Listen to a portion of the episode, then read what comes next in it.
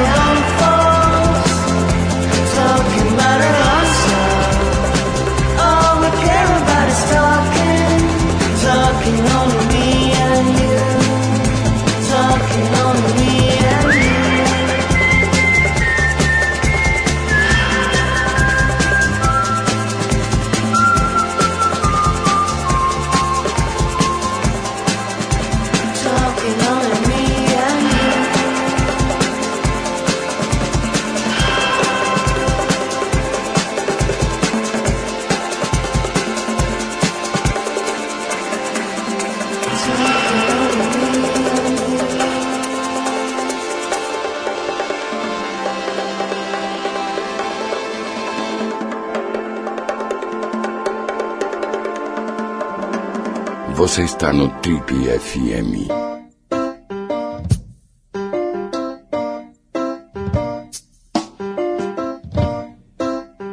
Ela é uma das mulheres mais bonitas do Brasil e foi uma das principais musas da, da, década de 80. Filha de uma modelo e de um grande músico, seu Severino Filho, do grupo vocal Os Cariocas, ela começou ainda adolescente no mundo das artes cênicas. Seu primeiro trabalho na televisão foi em 80, na novela Marina, na Rede Globo. De lá para cá foram mais de 20 trabalhos na televisão, entre novelas e seriados. Em 2005, ela viveu a locutora de rodeios Gil, na novela América. Em 2009, estreou como autora com a peça de teatro Usufruto, um espetáculo que rendeu a ela muitos elogios, mas também causou grande polêmica na época. No ano passado, depois de mais de cinco anos afastada da teledramaturgia, ela viveu a guerrilheira Jandira, na novela Amor e Revolução, do SBT. O papo hoje aqui no Triple FM é com a belíssima Lúcia Veríssimo, que estreia hoje aqui em São Paulo a peça Uma Mulher do Outro Mundo no Teatro das Artes. Lúcia, antes de mais nada, é um prazer te receber aqui. A gente está gravando esse programa num sabadão de manhã. A Lúcia saiu dos seus aposentos antes do horário que ela gosta de sair, só para nos atender. E eu, de cara, já faço um agradecimento rasgado e público aqui a, a você, Lúcia. Muito obrigada. E eu que tenho que fazer um elogio, primeiro ao seu programa, segundo, a sua, todo o seu edita, editorial, porque realmente eu acho que, que são as melhores representações para mim atualmente no Brasil. Obrigado, Lúcia. Pô, a gente fica de verdade super feliz aqui de ouvir isso de você. A gente estava conversando aqui um pouquinho antes de começar a gravar, Lúcia, sobre essa novela que você fez agora, né? Seu trabalho mais recente em televisão foi uma novela interessante, eu assisti vários capítulos, principalmente no começo ali, na abertura e tal, porque estava todo mundo muito curioso com a abordagem de uma emissora como a SBT, né, que não tem tanta tradição em teledramaturgia e tal, e de repente vem um trabalho com uma série de atores brasileiros de, de altíssimo nível, etc., e, um, e, e, sobre um tema, né, delicadíssimo, né, quer dizer, os anos de repressão, de ditadura, a coisa da, da, da ditadura militar aberta ali nas suas entranhas, mostrando como é que a coisa funcionou é, de um certo ângulo, a guerrilha, etc. Queria conversar, começar batendo um papo com você sobre isso, né? Como é que você resolveu voltar à cena da televisão é, com esse trabalho? O que, que te levou a topar fazer essa novela? Pelo tema, justamente pelo tema, porque acho importantíssimo.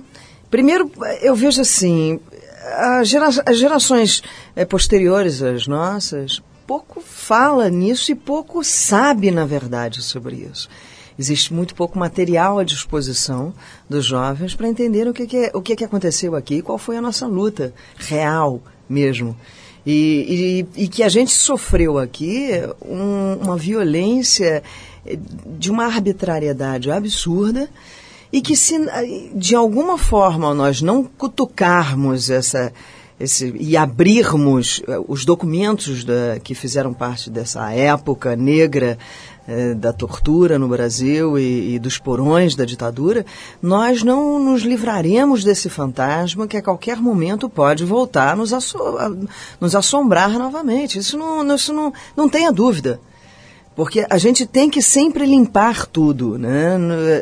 Não adianta você falar assim, ah, é isso a gente arquiva em algum lugar lá no nosso passado e deixa para aí. Não, não deixa, porque a gente pode abrir uma porta para que isso realmente aconteça novamente. Eu estava comentando com você que eu estou alarmada com o, a maneira como os militares agora estão entrincheirados é, atrás de papéis, é, contestando a posição da presidente Dilma em relação a, a, a mexer nesse processo todo. E acho que é importante que se mexa sim. Não em represália absolutamente nada, só por uma questão de justiça. Só isso. Né? É, eu aceitei fazer essa novela porque ela tinha esse, esse, esse peso e essa importância. Acho que eu não me arrependo de ter feito, de forma nenhuma. Muita gente fala, ah, mas você foi para o SBT. Eu não fui para o SBT. Eu fui fazer um, um, uma novela que foi quase como um projeto especial vendido para o SBT entendeu? Assim, vendida a ideia para o SBT que comprou essa ideia. Foi lamentável que nós não tivéssemos tido a oportunidade de fazer isso profundamente. Primeiro porque nós sofremos com bastante é, censura sobre tudo que a gente estava mo mostrando, principalmente as cenas de violência. Nós fomos censurados mesmo, isso é verdade. E, em segundo lugar, é, com, a, com, a, com a censura, é, foi pedido para que nós parássemos um pouco de falar da, da desta, da, do veio principal que era a novela, para começar a colocar mais amor do que revolução, entendeu? E e, na verdade, tinha muito pouca história de amor para ser mostrada ali e muito mais histórias de revolução. E o SBT é uma casa ótima de se trabalhar, não tem nenhum problema. A única questão é que não é tratado como uma televisão, na verdade. Então, eles não respeitam uma programação. É, a gente não tinha um horário de, de, de, entrada todos os dias e isso afastou muito o nosso público, porque o público que, que queria assistir Amor e Revolução era um público que não assistia o programa que vinha anterior é, a, a novela ser exibida. Então, é, como a novela estava marcada para começar às 10h15, começava às vezes 11 horas, 15 para as 11, teve dia que começou às 9h45, então é uma loucura. As pessoas iam, ligavam, queriam ver aquilo e tinha um programa anterior à, à nossa novela que não tinha nada a ver com o, o, o público alvo para o qual nós fizemos essa novela. Então, é, realmente foi conflitante, nós tivemos muitos problemas de bope, o que é uma pena, porque era uma novela histórica. E foi um marco dentro da televisão brasileira ter sido mostrado dessa forma uma novela inteira. Porque teve uma pincelada da, da época da Revolução no, no, no, na minissérie do Gilberto Braga, alguns anos atrás, mas foi realmente uma coisa que apenas foi pautadinha ali muito levemente. Esta não, era uma novela sobre toda essa época. Né? Com um casting impressionante. Eu, eu, eu, sou admirador do trabalho, por exemplo, do Antônio Petrin, né, que é uma é, figura é histórica aí já é. nas artes cênicas, e tinha é. muita gente boa reunida ali. Tinha. Agora, Lúcia, quando você fala da, da censura, não sei como atriz se você tinha acesso a todo o processo que gerava a pressão sobre a obra ali. Mas você sabe dizer de onde vinha exatamente? Quer dizer, era uma coisa de que tipo essa pressão? Olha, eu, eu não me envolvo em nada que eu não produzo, entendeu? Hoje em dia. Eu, eu vou, faço meu trabalho e vou me embora. O que nós recebemos como ordem é que é, várias cenas seriam cortadas e que nós não poderíamos mais fazer cenas de violência e mostrar o que realmente aconteceu. Que, na verdade, era muito pouco do que foi feito mesmo, né? A gente sabe disso. Não, foi, não teve uma cena mostrando um avião passando com as pessoas com baldes no pé, preso em, em cimento, sendo jogados lá de cima? Não houve nenhuma cena dessa. E isso era muito comum no Rio. A gente sabia que isso acontecia permanentemente, né? Lúcia, eu vou querer falar sobre um assunto que eu acho bacana abordar. A gente estava falando agora da novela, da, da questão aí da, da época da ditadura, etc. E tem uma, uma pesquisando aí sobre as suas, vendo as suas entrevistas e tal, a gente vê que você se coloca desde sempre, né, sobre as, os assuntos e tal, tem uma, uma postura de não, de não ficar em cima do muro, né, de falar sobre as coisas. E não viver na hipocrisia, que é o mais importante. Exatamente, eu vou querer falar disso, mas antes a gente vai tocar uma música aqui de um cara que também falava muita coisa, né, e, e era idolatrado por isso e também bastante questionado, por isso estamos falando do velho e bom Tim Maia, é. A gente separou do Tim Maia aquela faixa Sossego, é. que é era genial, muito meu amigo né? ele, era muito meu amigo. Pô, depois você vai me contar isso. É. Essa versão aqui a gente tirou do álbum dele chamado Tim Maia Disco Club, de 78. Para quem está em São Paulo pretende vir aqui à cidade, a gente lembra que está em cartaz por aqui aquela peça Tim Maia Vale Tudo, musical. Que o Tiago Abravanel está dando um banho fazendo Tim Maia, é incrível. Que está dizendo que vai vir aqui. Vamos ver se o Tiago vem mesmo, a gente quer conhecer o Tiago Abravanel, que está incorporando, baixando Aliás, o Aliás, ele faz né? uma homenagem a mim no espetáculo e a meu pai também. Eu fiquei ah, muito é? honrada quando fui assistir. Quer dizer, na verdade, quem faz a homenagem é Nelson Mota, né? É isso que eu ia dizer. é, esse espetáculo é baseado na biografia é, do Tim E eu conversei Maia. muito com o Nelson na época que ele estava escrevendo a biografia. Sobre o Tim? É, sobre Pô, o Tim. vou querer saber disso. Nelson Mota que fez a biografia clássica do Tim Maia. Vamos então com Sossego e a gente já volta com o Tribo FM, hoje conversando com a atriz Lúcia Veríssimo. Vamos lá.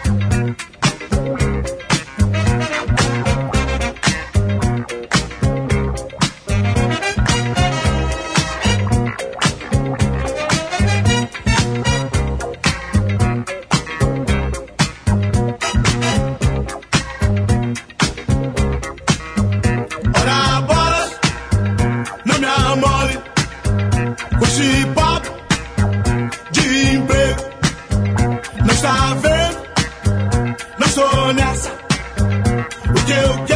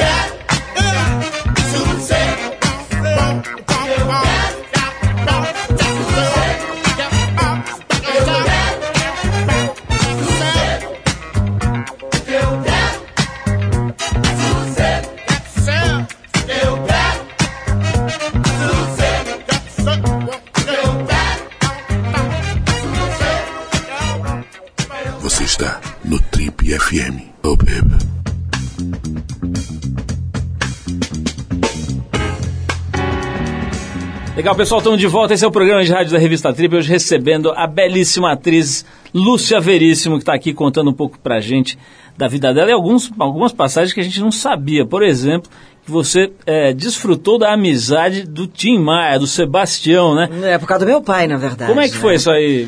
Papai, é, papai, quando foi morar no Rio de Janeiro, a família dele, meu pai, a família do meu pai é da Paraíba. Quando ele foi morar no Rio de Janeiro, que ele tinha um ou dois anos de idade, então ele se considera realmente carioca. Ele foi morar numa vila na Tijuca, onde morava Erasmo Carlos, Rosemary e a família Maia, com o Tim, que era bem mais jovem que Essa meu pai. vila, não sei o que tinha na Essa água vila dessa era vila. incrível, essa vila era incrível. Eles são amigos de infância, portanto. E, e essas pessoas chegaram a mim através do meu pai, Erasmo, que é muito meu amigo, que eu adoro, Rosemary também, e o, e o Tim. E o Tim naquela loucura toda, e, e eu, jovem, achava aquilo genial, e eu colei no Tim e o Tim comigo. E aí eu, eu ia sempre a todos os lugares com ele, a gente, ele me ligava de madrugada, falava atrocidades, eu encontrava muito com ele, habitualmente. Ele ia muito à casa do meu pai, até pouco antes da morte ele ia, ele tinha como, o meu pai assim como um ídolo na vida dele, né? E, e ele queria, porque queria fazer parte dos cariocas. Aí papai dizia assim para ele quando ele era jovem, Tim, para com isso, meu filho. Vai cantar sozinho que você vai se dar muito melhor. Você não serve para esse negócio de coral, não. Isso é outra coisa. É coro, é, é outra história, é vocal, não sei o quê. Vai fazer sozinho. E ele ficava desolado com isso. E comigo ele, ele aprontava horrores, fazia uma maluquice danada. Nos shows ele, ele sempre parava tudo para ficar falando comigo e falando coisas absurdas, que eu morria de vergonha, queria fazer um buraco e me jogar dentro desse buraco. E isso o Nelsinho usa no espetáculo, né? Ele faz o, o Tiago fica falando, Ei, Lúcia Veríssimo, eu trouxe isso pra você. fica contando histórias, que eu acho bom a gente não, não falar muito aqui. Não vamos São detalhar. histórias meio ligadas a drogas, etc. Ele é muito maluco, né, o Tim? Lúcia, é, eu estava falando aqui que você precisa conhecer o seu primo longínquo, Arthur Veríssimo, nosso repórter perdigueiro farejador, que deve ser seu primo. Mas aí você me conta que tem um primo um pouco mais ilustre, que é o Luiz Fernando Veríssimo. Como é que é? Vocês são, tem algum parentesco mesmo? Os Veríssimos são todos o mesmo ramo de família, todos vindos, vin- quer dizer, oriundos da, da Itália, eles são italianos, os Veríssimos, apesar de todo mundo achar que são portugueses, não são. É, seria um gerúndio do verdadeiro, né? Verdadeiríssimo, veríssimo, enfim. Vero Veríssimo. Veríssimo, exatamente. Mas é, na época da Segunda Guerra, é, principalmente saíram pelo mundo caçando espaço na Primeira e na Segunda Guerra. Alguns deles chegaram ao Brasil, uns pelo norte, outros pelo sudeste, é, no Rio de Janeiro, que é a minha família, e outros pelo sul, que é a família do Luiz Fernando. Na verdade, é a mesma família, mas nos separamos em, em chegando aqui no Brasil. Agora, o Luiz Fernando fez, você estava me contando, né? Ele fez o texto da sua primeira Playboy, é Ele isso? fez o texto da minha primeira Playboy e ele reclama, para que saber dessa prima num seio tão distante, né? O, o e Luciano, a minha segunda Playboy eu tive a honra de ser do meu grandíssimo amigo filósofo maravilhoso, o Ali Salomão. Gênio, né? Dá pra, Nossa, dá pra falar uma com a falta maior do Ali, tranquilidade. cara. Eu sinto uma imensa falta dele. Tá aí uma pessoa que desencarnou que me faz uma falta enorme, enorme na minha vida.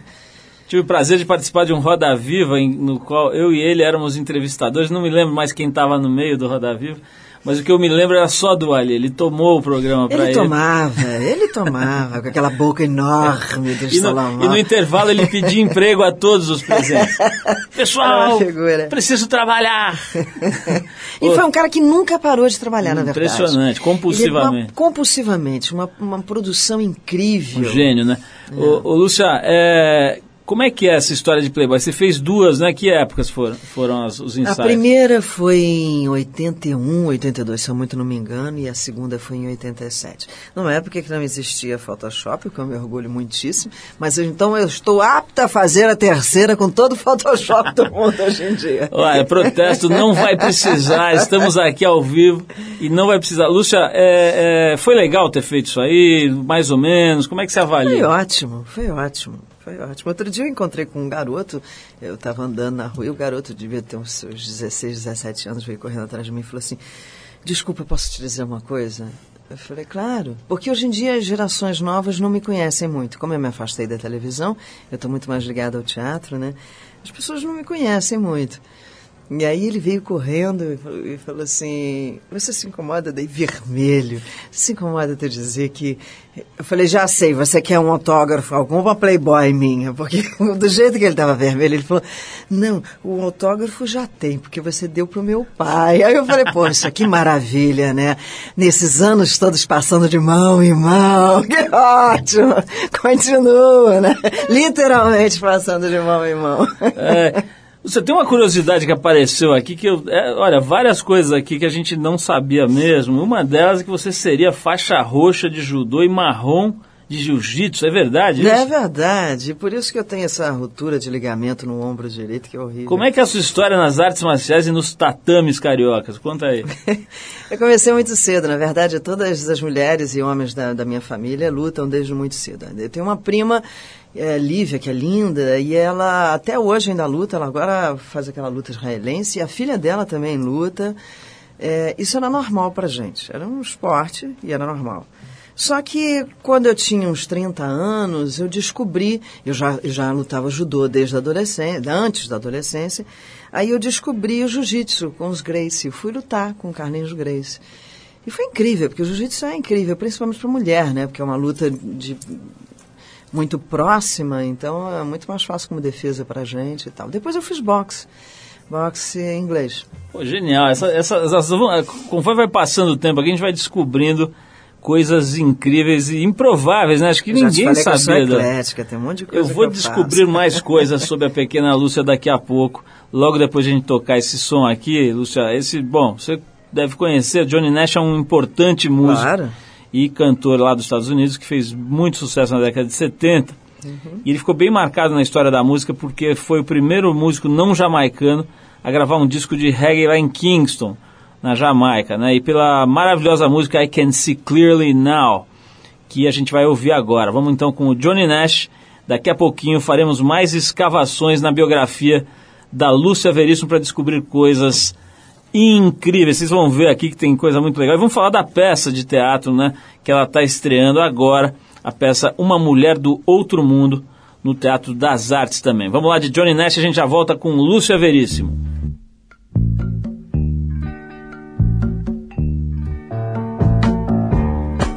Can see clearly now the rain is gone.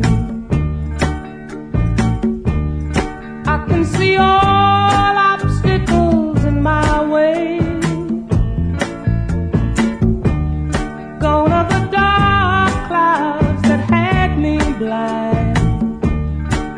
be a bright, bright, bright, bright, sunshiny day.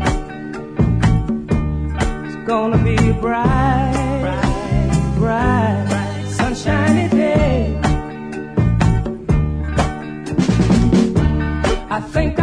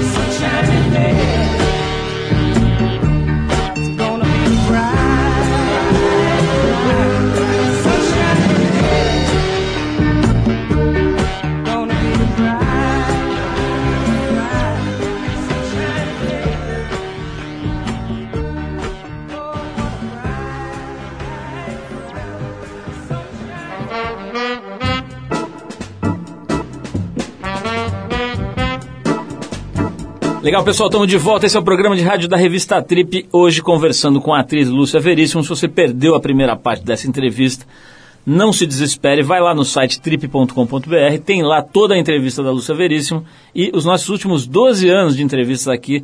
Tudo de graça, tudo bonitinho lá para você baixar, ouvir no seu aparelho de MP3 ou no seu, no seu computador, onde você quiser e a hora que você quiser. Lúcia, comentei um pouco antes aqui sobre esse negócio de você se colocar, né? A impressão que a gente tem, lendo as suas entrevistas, vendo e agora conversando com você, é que você não é um release, né? Porque a maioria dos artistas, digamos, eles estão hoje preparados por equipes, etc., para se transformarem em releases tridimensionais. Né? Você tem impressão, É muito bom essa Você tem a impressão que, um- que você está conversando com um holograma, né? Que veio mandado pela assessoria de imprensa. Muito bom isso, adorei. Você, você tem um outro jeito de, de se colocar e tal. Você acha que essa aqui é, é- é- enfim, generalização é sempre troço ruim, é complicado, perigoso, né? É que nem estatística, né? Mas em geral, você não vê isso que assim que os artistas em geral estão construindo um discurso mediático, assim já meio protegidinho, que não expõe.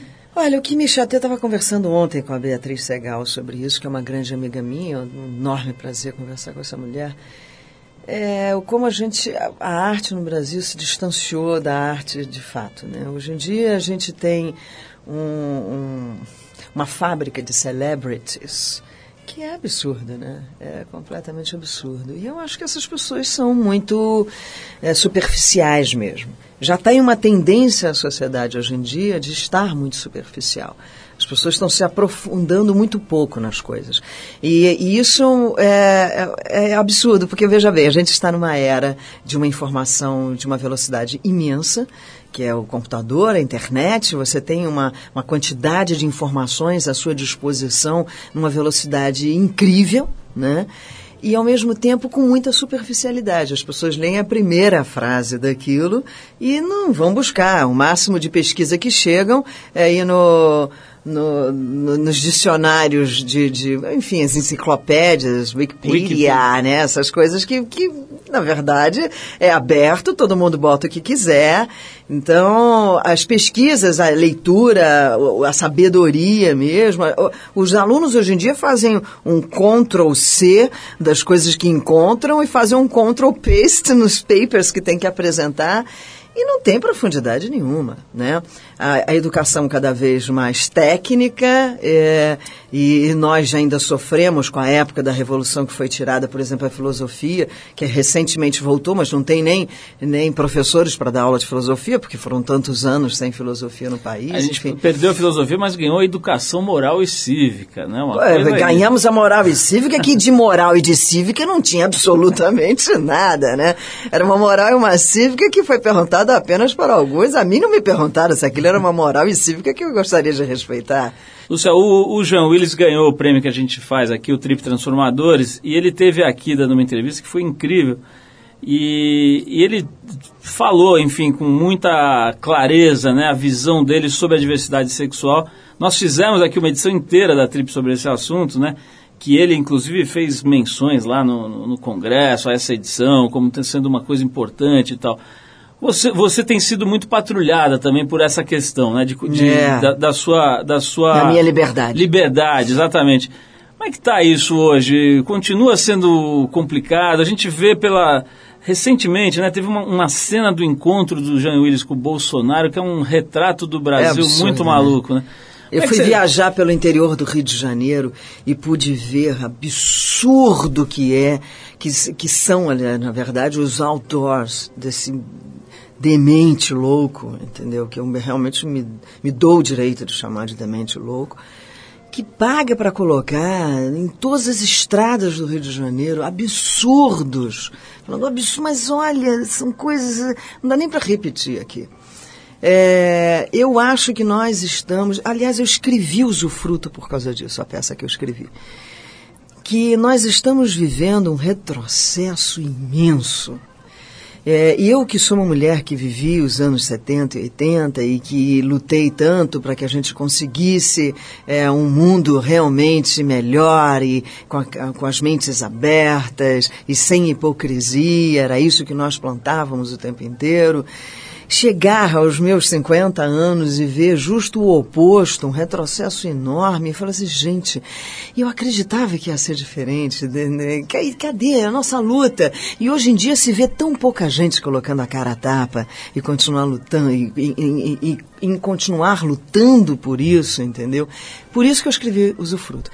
A gente tem que usar as armas que a gente tem. E o Jean usa magnificamente bem a arma que ele tem. Ele foi para dentro do Congresso Nacional, ele é uma voz genial lá dentro.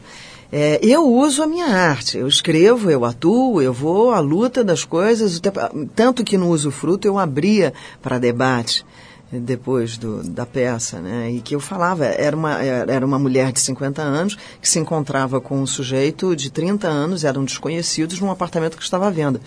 E a discussão de geração deles. E tem uma hora que ela fala, pô, mas quantos anos você tem e quantos eu tenho? Agora você me deixou confusa. Porque você espera que aqueles discursos sejam eh, de pessoas muito mais velhas, né? E hoje em dia, os velhos que eu estou falando no sentido pior dessa palavra que é o que não abre, né? o que fica reacionário, são os jovens. Né? Quando nós usamos as primeiras eh, mini saias, lá nos anos, eh, final dos anos 60, começo dos anos 70, nós não, fomos crucificados da maneira como outro dia uma menina que vai à faculdade eh, eh, é, quase linchada porque está com uma, uma mini saia, entendeu? É. O que, que é isso? Onde é que a gente vai parar dessa forma? Ô, ô, Lúcia, tem uma- um aspecto que é importante, que eu acho legal a gente abordar aqui, é o seguinte, na, na Trip, desde 1986, existe um ensaio sensual com uma menina, e na TPM, desde que ela foi fundada há mais ou menos 10 anos e meio, existe um ensaio sensual com um rapaz, um, um ator, ou um modelo, ou um cara qualquer. Direitos iguais, tá Exato. certo. É, e essas duas coisas ainda enfrentam uma certa. No nosso caso, como a gente tem toda uma relação com cultura e tal, isso fica um pouco mais velado, mas ainda tem muita gente que acha o fato de, de ter um ensaio sensual é, é, de uma menina na trip. é, a- classifica a revista por conta disso como uma revista machista. E do, do outro lado. E consideram a TPM Ah, feminista, Não, acham, acham, acham a TPM uma revista libertária porque tem isso. Dizer, como é que é? A gente ainda não consegue lidar direito com a imagem do corpo humano. Como é que é a tua análise de- de- dessa história? Eu da... acho que nós nunca soubemos. Né? Eu tinha, quando jovem, eh, eu era fã de, de, de uma mulher que no Rio de Janeiro tinha uma ilha e que a lei dela, Luiz Del Fuego é o nome dela, que a lei dela era todo mundo ficar pelado naquela ilha. Né? Então isso, para mim, era, na minha casa, é uma ilha dessa. Quem quiser na, na piscina, eu, na minha casa em Angra, que eu tinha uma prainha particular, é, todo mundo ficava nu, porque chegava, eu estava nu, as pessoas ficavam até constrangidas de ficar vestida. Então as pessoas começavam a tirar a roupa naturalmente. E vinha o, o, o rapaz servir bebida, comida, tudo, e estava todo mundo pelado, era normal. Mas eu, eu sempre tive isso na minha cabeça. Né? Eu acho muito bobo quem tem problema com isso. Assim como já fui crucificada milhares de vezes por feministas que acham um absurdo eu ter feito é, Playboy. Por que não? Eu quero entender isso. Por que não? O corpo é meu. Aí é que tá. O corpo é meu para fazer dele o que eu bem entendo. E eu não vejo isso de uma forma como eu, a- aquele cara vai abrir e ele vai se masturbar melhor. Que dane-se se ele abrir e se masturbar melhor. Eu porra, tô nem aí se ele fizer isso. Entendeu? Eu sei o que, que eu mostrei, eu sei da forma como eu mostrei, não me arrependo e faria tudo de novo. Olha que a gente convida. Lúcia, vamos ouvir No mais uma música. meu nego, tá aceito já. Vamos ouvir uma música aqui, depois a gente volta para conversar mais com a Lúcia Veríssimo. Quero saber da peça. As pessoas uma... são muito caretas e eu tenho horror à caretice. E elas são cheias de padrõezinhos e de coisinhas e, e de. Tudo tem que ter um porquê, tudo tem que rotular. Não tem que nada. As pessoas têm que ser felizes no que fazem. Não, e, e tem essa, essa, essa mesquinhez e agora munida dessa arma, essa arma perigosíssima do anonimato multiplicado. Ah, né? isso é verdade. É verdade. Mas olha, vamos tocar uma música aqui e depois eu quero falar sobre a peça Uma Mulher do Outro Mundo, que você está estreando agora, né? Esse programa vai pro ar no dia da estreia É. da, da peça Uma Mulher do Outro Mundo no Teatro das Artes. Vou tocar aqui, é, Lúcia, um som que eu imagino que você goste, né? Muito importante a música desse, desse, desse grupo, que é o The Doors. A gente vai tocar com o Jim Morrison e a banda The Doors, é, Roadhouse Blues, que é uma música que estava naquele disco Morrison Hotel, de 1970. Depois do Doors, nessa época a Lúcia devia estar perambulando com Tim Maia por aí. Tinha mais vestida de lixo. A gente se vestia com umas roupas. Lá no Rio de Janeiro tinha umas lojas de lixo. que eram Lixão. roupas que vinham do Vietnã. Usadas, né? É, roupas usadas. Me vestia assim. Depois do Doors, então a gente volta para saber como era o figurino de Tim Maia com suas túnicas implacáveis. Era E túnicas. Lúcia, sua roupa, suas roupas de lixo, andando pelo Rio de Janeiro. Vamos lá, a gente já volta com Lúcia Veríssimo hoje aqui.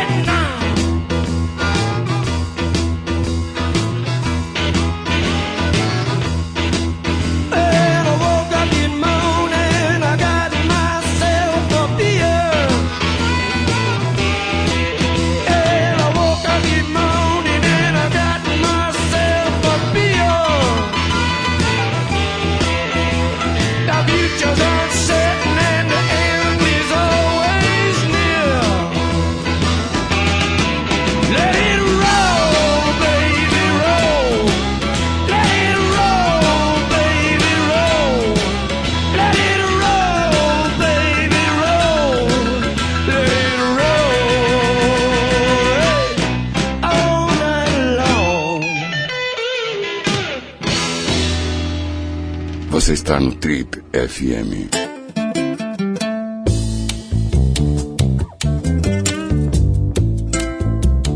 Legal, pessoal, estamos de volta. Esse é o programa de rádio da revista Trip. Hoje conversando com a atriz Lúcia Veríssimo. Se você perdeu a primeira parte dessa entrevista, não se desespere. Vai lá no site trip.com.br. Tem lá toda a entrevista da Lúcia Veríssimo e os nossos últimos 12 anos de entrevistas aqui. Tudo de graça, tudo bonitinho lá para você baixar, ouvir no seu aparelho de MP3 ou no seu, no seu computador, onde você quiser e a hora que você quiser. Lúcia, é, tem uma, um outro aspecto que eu acho que é legal também a gente falar que é o seguinte, você evidentemente é geneticamente privilegiada, né? Você não tem a aparência que em geral as mulheres de 54 anos têm, é, você aparenta menos. Mas de qualquer maneira, né, para alguém que, que posou para Playboy, que tinha uma coisa estética linda e, e, e, enfim, esse lado muito valorizado, né, musa, etc., deve ser ainda mais difícil do que já é para qualquer caboclo aí envelhecer, né? Como é, que É. você está lidando com isso, assim? Bom, você já falou que eu tenho essa sorte, né? Então eu acordo e olho no espelho, eu não me sinto mal. Isso já é uma grande vantagem, porque quando a gente vê que, quer dizer, eu imagino que qua- quando uma mulher se olha no espelho e que foi uma mulher que, que, que teve a beleza como um ponto na sua vida, ficar se olhando, caindo aquilo tudo, deve ser uma coisa horrorosa mesmo, né? É, eu calculo que sim, eu tenho essa sorte. Eu, meu avô era negro, então eu tenho esse sangue que dificilmente envelhece, né? Eu ainda eu acho que eu engano como uma mulher de 40 e poucos anos. E acho que eu ainda vou enganar por um bom tempo. Mas tem certas coisas que já pesam. Assim, a minha mobilidade já não é a mesma, mesmo. Minha paciência, que nunca foi muita, está muito pior, né? É, então eu estou me tornando cada vez mais um, um ser mais solitário, mas é complicado, é difícil. É difícil nas relações. Eu, hoje em dia, eu sempre me relacionei com pessoas muito mais velhas do que eu. Hoje em dia isso se inverteu. Eu sou o alvo de interesse de pessoas muito mais jovens. Tá achando bom ou ruim? É bom por um lado e ruim por outro, como tudo, né? Ruim porque te gera uma série de inseguranças, sim, e você fica é, meio...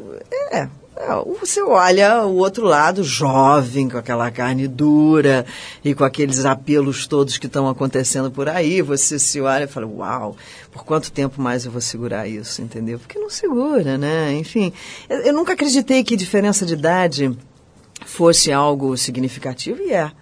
É, realmente é.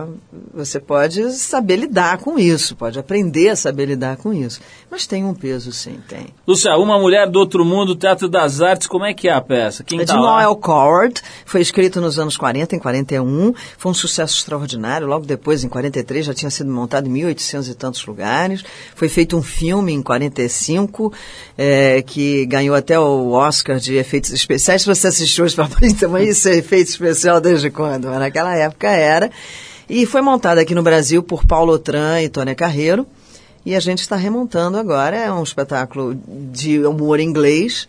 é, e é muito, é um vaudeville, mas um vaudeville diferente, mais chique e tal. É, tá e eu aí? nunca, e eu, engraçado que eu nunca pensei na minha vida, porque eu sou totalmente contra o vaudeville, eu odeio o vaudeville, mas eu estou, enfim, fazendo meu primeiro vaudeville na minha vida. Quem está com você lá, Lúcia? Eu, Jairo Matos, Adriane, Yara Janra, genial, porque ela é uma comediante fantástica, né? Uma carreira longa. Eu lembro que ela, É. ela era do Teatro do Ornitorrinco. Isso, ela é fantástica, ela é sensacional. Márcio De Luca voltando aos palcos depois de 25 anos, a última vez eu acho que te- teve até comigo, era meu marido em Blackout, quando a gente fez aqui em São Paulo. Ah, não, depois ele fez também Trair e Coçar, mas tá voltando aos palcos depois de um Qual, o Teatro das Artes, qual e que é Dani mesmo? Mustassi. Hã? Qual que é mesmo o Teatro das Artes? É Onde aquele tá? que fica no Shopping Eldorado. Ah, do Shopping Eldorado. Bem fácil, É. cheio de estacionamento. Nossa, mas estaciona já está na entrada do teatro. Genial. Como é que é o Tranquilo. esquema? É sexta, sábado e domingo? Sexta e domingo é para rir muito, entendeu? A gente se diverte muito fazendo e eu tenho certeza que as pessoas vão se divertir muito. Os horários quais são, Lúcia? Sexta, sábado... Ai, faz pergunta fácil. 21 pra mim. horas, Eu deve acho, ser? ou é 21 e 30 na sexta, 20, no- 21 no sábado. Eu não sei, porque Tá. em São Paulo tem essa diferenciação, né? Que no Rio a gente não tem. Legal, mas ó, recomendamos fortemente. Manda um beijão lá pra Adriane também. Mando. E uma, uma mulher do outro mundo, Teatro das Artes ali no Shopping Eldorado, para quem E tá em eu São volto, Paulo. se Deus quiser, ano que vem, porque eu acho que essa peça vai ficar muito tempo em cartaz. Mas eu estou procurando pauta em São Paulo para voltar com o Usufruto, que para mim é atemporal, e eu vou querer sempre levantar essa bandeira. E quem sabe, se eu conseguir, toda vez que eu encontro com alguém e que chega assim para mim e fala: Lúcia, aquela entrevista que você deu não sei aonde eh, mudou a minha vida. Isso já me vale ter vivido, sinceramente, porque eu acho que as missões que a gente tem são muito claras e a gente se esquece. As pessoas acham que a única missão que a gente tem é ganhar muito dinheiro e ficar desfrutando dele. Não, a gente tem coisas a mais a fazer. E falar e, e agir, principalmente, conforme o seu coração o tempo inteiro. E você tem Com vontade... sinceridade. Você tem vontade de fazer mais novela? ou- Eu estou escrevendo uma minissérie agora. Eu estou escrevendo, vou dirigir e estou produzindo também. E que deve entrar no ar ainda no segundo semestre. A gente vai filmar ela toda no primeiro semestre para uma TV fechada. Se chama Estação Vegana, que é uma, é uma história de várias pessoas com todos os seus problemas e as suas vidas que se encontram num restaurante. Genial, Lúcio, adorei. Olha, não- a gente não se conhecia pessoalmente, fiquei feliz de te conhecer, de poder conferir o que a gente já sabia, né? Uma mulher que, que se coloca, isso eu acho muito importante. A gente está entrevistando gente aqui há 29 anos, né? Pelo menos.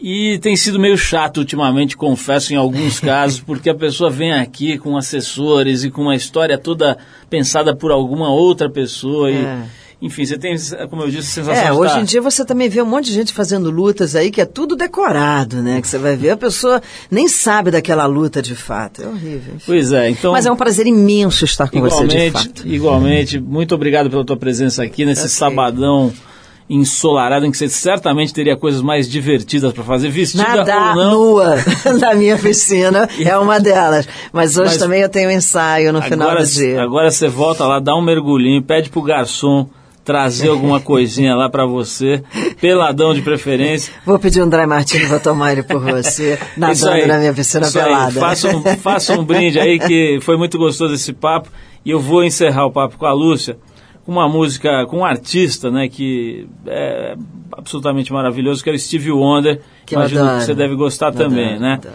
A gente vai tocar logo aquela faixa incrível Superstition, que é uma das mais Uhum, incríveis que ele fez, né? Lúcia, obrigado mais uma vez. Leiam Trip, leiam TPM. Aê, boa, obrigado, Lúcia, brigadíssimo. Vamos de Stevie Wonder. Valeu, vamos lá.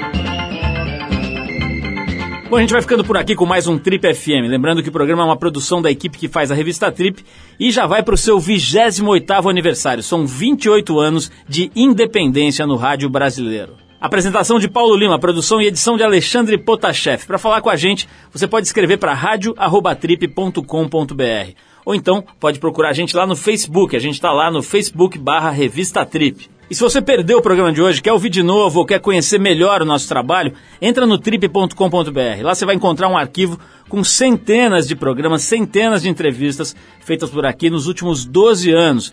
E você pode baixar essas entrevistas para ouvir a hora que quiser, onde quiser. Tem gente que ouve no trem, no ônibus, pedalando, correndo, enfim, a hora que você quiser, você pode acompanhar o nosso trabalho. Você também pode acessar esse arquivo pelo aplicativo da revista Trip para o iPhone, para o iPod Touch e também agora no iPad.